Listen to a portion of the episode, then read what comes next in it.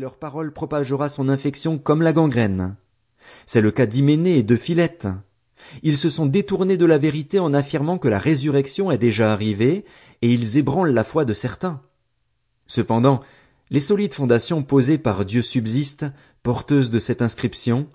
Le Seigneur connaît ceux qui lui appartiennent, et, tout homme qui prononce le nom du Seigneur, qu'il se détourne du mal.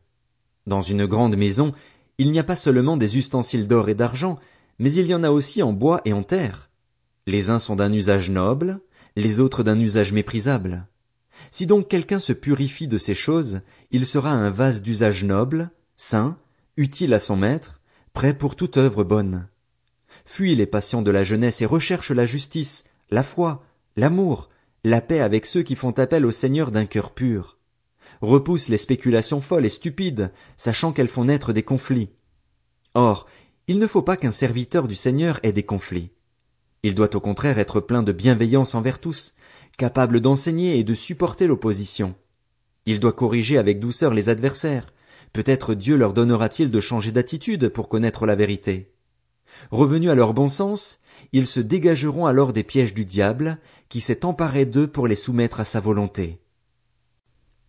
De Timothée, chapitre 3 Sache que dans les derniers jours il y aura des temps difficiles, car les hommes seront égoïstes, amis de l'argent, vantards, orgueilleux, blasphémateurs, rebelles à leurs parents, ingrats, impies, insensibles, implacables, calomniateurs, violents, cruels, ennemis du bien, traîtres, emportés, aveuglés par l'orgueil, amis du plaisir plutôt que de Dieu.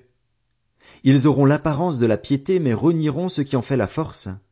Éloigne-toi de ces gens-là.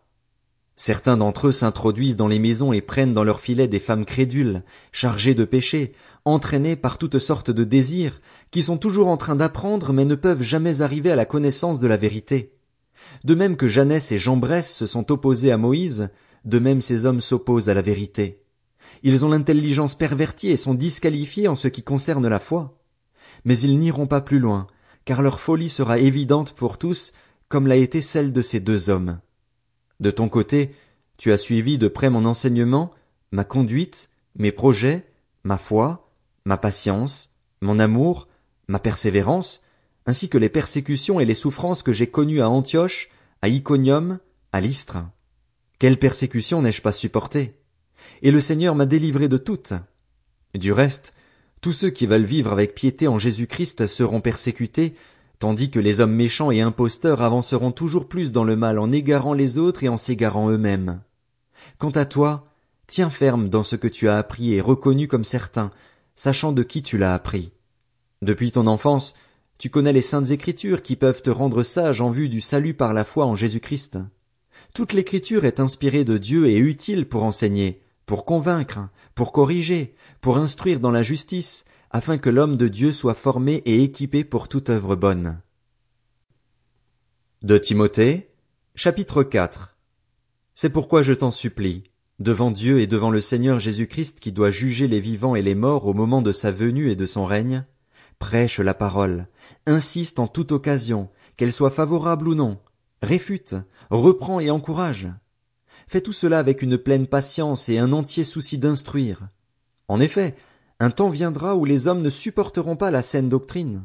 Au contraire, ayant la démangeaison d'entendre des choses agréables, ils se donneront une foule d'enseignants conformes à leurs propres désirs.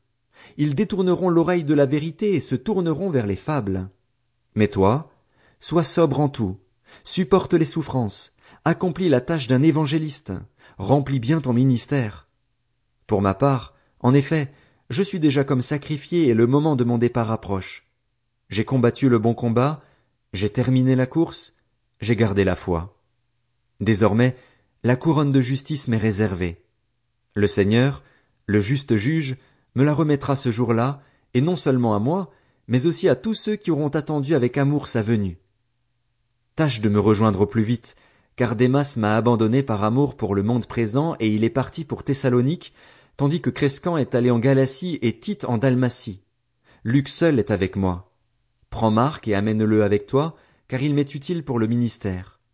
Par ailleurs, j'ai envoyé Tichique à Éphèse. Quand tu viendras, rapporte-moi le manteau.